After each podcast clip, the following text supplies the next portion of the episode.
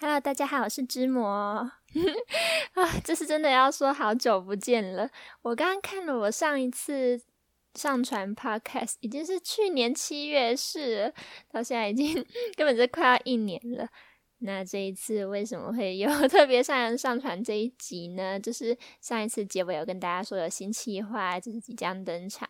那这一次就是要来跟大家报告这新企划是什么。就是之母我要出书了，噔噔。那这一次即将要出的是一本长篇小说，嗯，然后即将在六月二号的时候，在这一次的台北国际书展首发，然后六月十号开始在书店及各大平台会上市。那这本书的名称就是正如这一集的标题，叫《沉水木桩》。大概是沉入水里的木桩的意思。嗯，那 这本书真的是筹备了快两年了，终于这一次要跟大家见面了。那想说的就可以趁这一次的机会来 Podcast 里跟大家聊聊这本书的背后故事。然后放心，这是这是不会爆雷的版本，所以大家可以听完之后再去看书也可以的。嗯，那。一开始就先来跟大家来个故事简介。如果说只有自己相信着的才是真实，那继续活在自己的世界里不是很好吗？小庄，一个人口不到五千人的偏远小镇，山清水秀，普普通通，宜居寡居。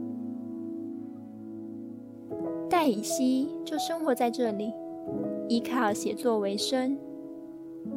作为一名作家，他将故事扯成膜，紧紧地包裹自己，隔绝外界，隔绝所有将他视之为异端的目光。一日，名为冯九的旅人孤身来到了小庄，他怀抱秘密，又急于逃离过往。渴望一个新的归处，拥有着相异思绪的两人与小庄正邂逅，一同感受证明习以为常的问安，笔直道路上的残留足迹，一切预期外的巧合与偶然，这些生活的细枝末节，随着悄悄更迭的季节，在他们心中发芽。更带领他们重新摸索彼此不欲言说的往昔。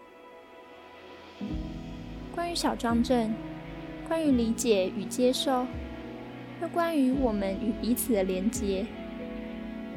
透过两人的视角，分别讲述在小庄所经历的那段短暂而深刻的记忆。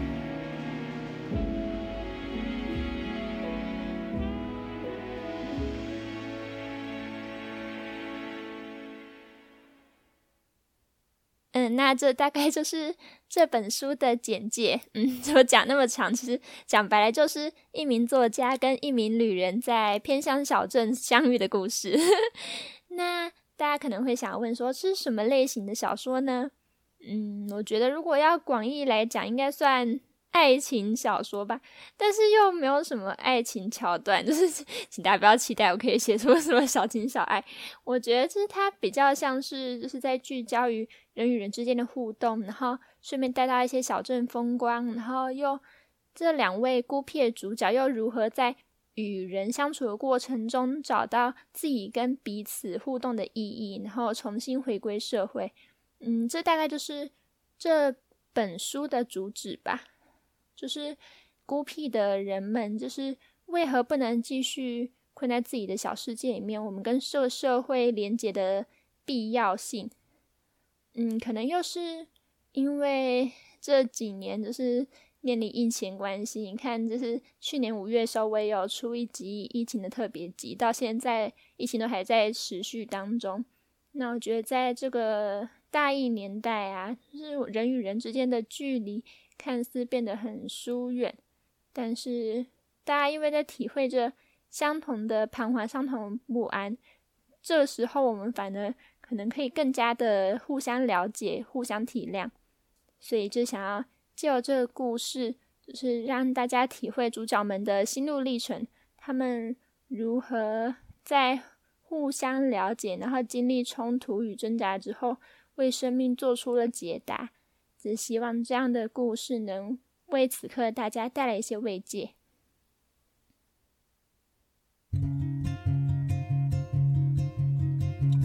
那么，接下来就来介绍一些本书的特点。那其中一个，我觉得我非常喜欢的特点之一，就是这本书这故事是以双视角进行的。那什么叫双视角呢？就是这本书可以切成前半跟后半，那会分别前半是以女主角以西为视角来讲述故事，后半则是以男主角冯九，就是重新同样的时空，但是以他视角来重新讲述故事。那因为就是分别都是以第一人称视角讲故事，所以有一些前半伏笔会在后半才解开，我觉得会带有一些解谜元素，还蛮有趣的。那第二个，我觉得本书的特点就是。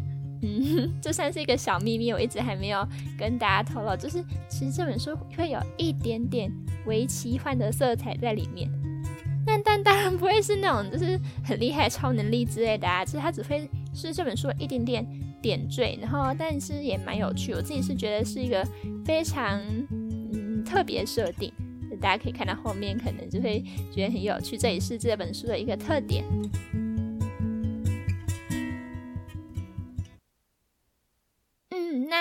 果对这本书我想要更加了解的话，噔噔，这里有一个 非常大的一个消息，就是即将举办新书座谈。那在这一次二零二二年台北国际书展的六月五号星期日下午两点，在台北世贸艺馆的公民书区会有《沉水木桩》这本书的新书座谈。那虽然只是现在因为疫情的关系，就是大家可以。自行就是决定是否要来参加，但是就是如果来参加的话，就是书展现场都会做好百分之百的防疫措施，然后当然也都要佩戴口罩啊之类的。然后来的话就是 可以见到之模我本人，我不知道这算不算一个 吸引力啦，但是我真的是蛮想要在现场看到大家的，所以就是如果想要来聊聊，不管是这本书还是之前故事集或是。之前的漫画作品之类的都可以来现场跟我聊聊。那大致就介绍到这里，嗯，然后因为是 podcast，因为是芝麻故事集这个节目，所以最后当然还有一个消息，我要首次特别独家的公布给 podcast 的听众们，那就是。之魔短篇故事集的实体书，其实现在也在筹备当中哦。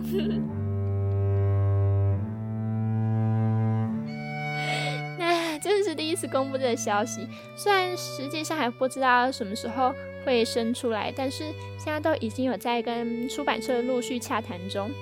那当然，因为是实体书嘛，所以会整体会做重现编排。然后除了 Podcast 现在目前已经有公布的故事外，实体书还会有一些限定故事。那像卡农这个故，它的故事也会变得更加完整，我自己是 非常期待的。那如果之后有新的消息，会再跟大家说。那真的是也非常欢迎大家六月五号的时候来新书座谈找我聊聊，非常期待看到大家。嗯，那大概就是这样。这次新书的消息就公布到这里，嗯，那接下来如果还有任何创作的消息，也会在这里再跟大家公布了。所以就是先不说拜拜，就直接说我们下次再见啦。